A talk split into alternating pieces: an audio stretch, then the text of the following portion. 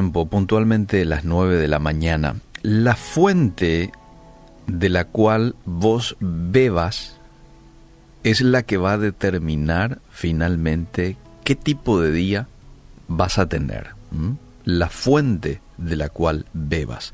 Si estás bebiendo de una fuente de negatividad, de incertidumbre, de caos, como lastimosamente hoy eh, en los medios de comunicación, en donde uno busca de pronto informaciones para estar al filo de las noticias, ¿verdad? estar bien informado, eh, bueno, uno encuentra como hay varias informaciones en donde se hace un destaque muy fuerte a, caos, a incertidumbre, ¿verdad?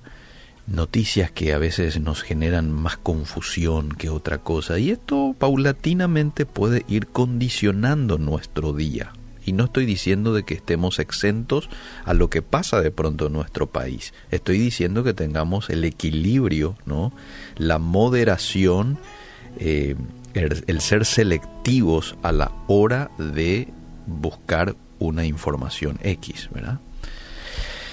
Eh, el apóstol Pablo dice en Filipenses 4:8, piensen en todo lo bueno, en todo lo puro, en todo lo amable, en todo lo de buen nombre.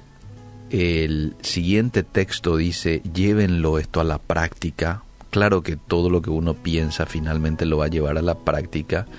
Y el siguiente verso dice, y el Dios de paz estará con vosotros. Si yo hoy preguntase, ¿ustedes quieren tener un día de paz? Estoy seguro que todos, todos dirían, yo quiero tener un día de paz. Bueno, pero hay claves ¿no? que uno encuentra en la Biblia para poder disfrutar de esa paz. Y una de ellas es pensar en todo lo bueno, en todo lo puro, pero pregunto, ¿cómo yo puedo pensar en todo lo bueno, en todo lo puro, en todo lo amable, si yo no me lleno con estas cosas? Yo tengo que enviar estos archivos a mi mente para que después de allí fluya este tipo de pensamientos. Si yo no tengo esos pensamientos como archivo, es decir, si no tengo ese contenido en mi mente y por ende no puedo pensar en todo lo bueno, en todo lo puro. De ahí la importancia de que nos llenemos de la palabra de Dios. Fíjate vos eh, lo que dice la Biblia. Aquí hay muy buenas noticias, específicamente en el Salmo 34. Salmo 34, 7 dice que el ángel de Jehová acampa alrededor de los que le temen y los defiende. Temed a Jehová, vosotros sus santos, pues nada falta a los que le temen. ¡Wow! Qué lindo poder arrancar la mañana con estas noticias, ¿verdad?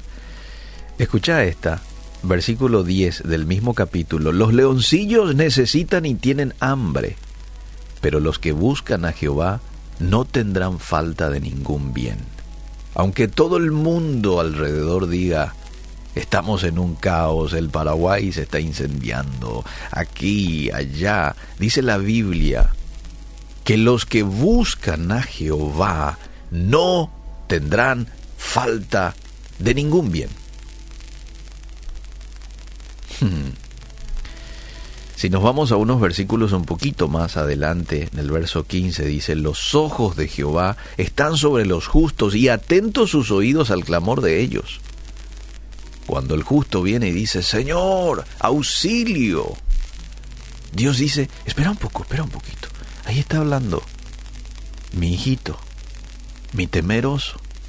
¿Qué es lo que está diciendo? Él está atento al clamor del hombre y la mujer que teme a Dios. Si no te ha quedado claro, unos dos versículos posteriores dicen, claman los justos y Jehová oye. Y no solo que lo oye, los libra de todas sus angustias. Cercano está Jehová a los quebrantados de corazón, salva a los contritos de espíritu. ¡Wow!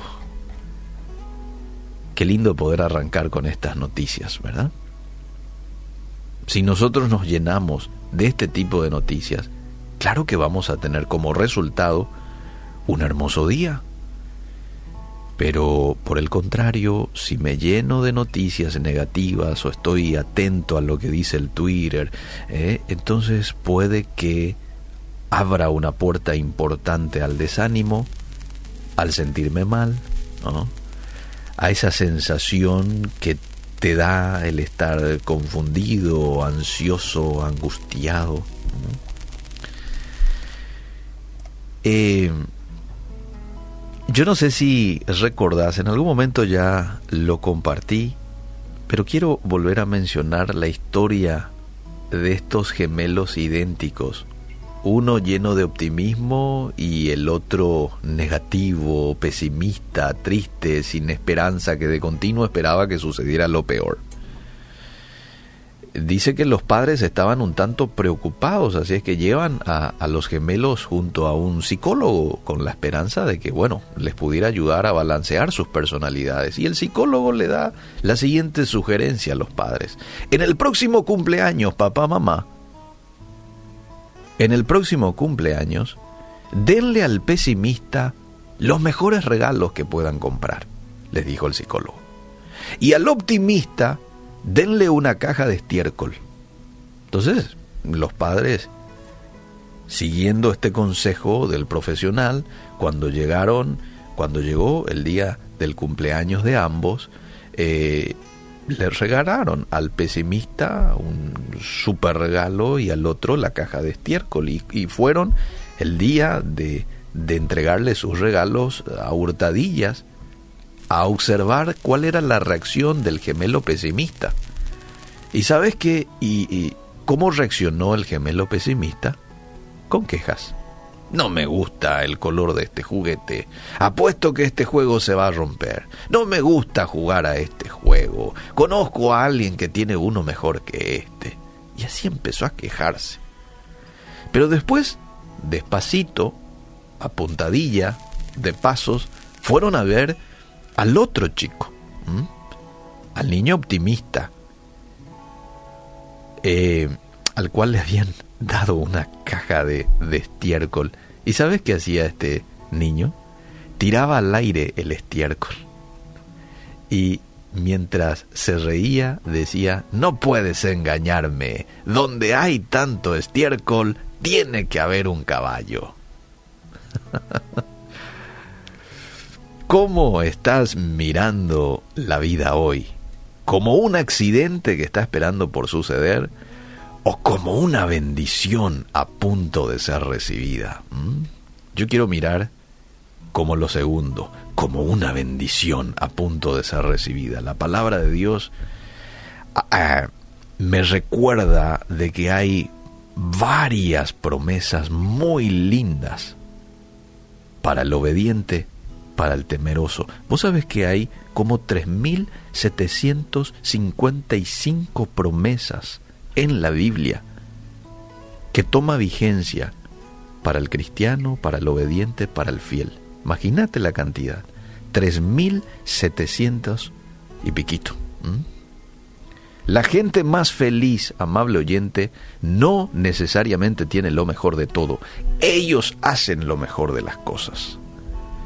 Por eso que el apóstol Pablo les dice a los de Filipos, alégrense siempre en el Señor. Insisto, alégrense.